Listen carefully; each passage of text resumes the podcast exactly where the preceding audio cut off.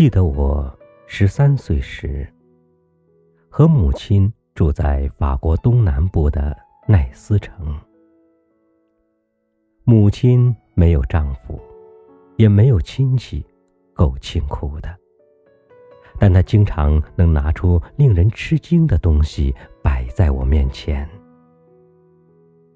她从来不吃肉，一再说自己是素食者。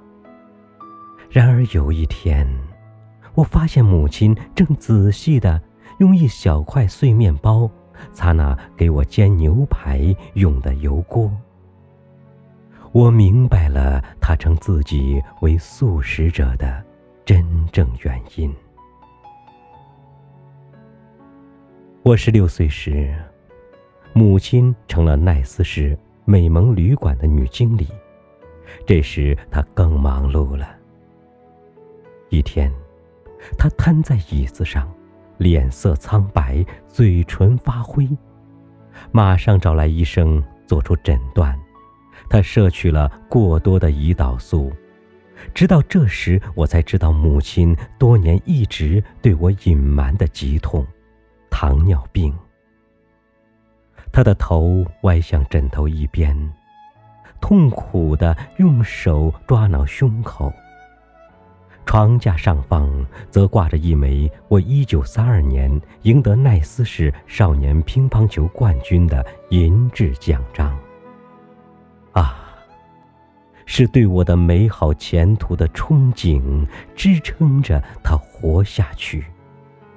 为了给他那荒唐的梦，至少加一点真实的色彩，我只能继续努力与时间竞争。直至一九三八年，我被征入空军。巴黎很快实现，我辗转调到英国皇家空军。刚到英国，就接到了母亲的来信。这些信是由在瑞士的一个朋友秘密的转到伦敦，送到我手中的。现在我要回家了，胸前佩戴着醒目的。绿黑两色的解放十字绶带，上面挂着五六枚我终身难忘的勋章，肩上还佩戴着军官肩章。到达旅馆时，没有一个人跟我打招呼。原来，我母亲在三年半以前就已经离开人间了。在她死前的几天中。他写了近二百五十封信，把这些信交给他在瑞士的朋友，请这个朋友定时寄给我。就这样，在母亲死后的三年半的时间里，我一直从他身上吸取着力量和勇气，这使我能够继续战斗到胜利那一天。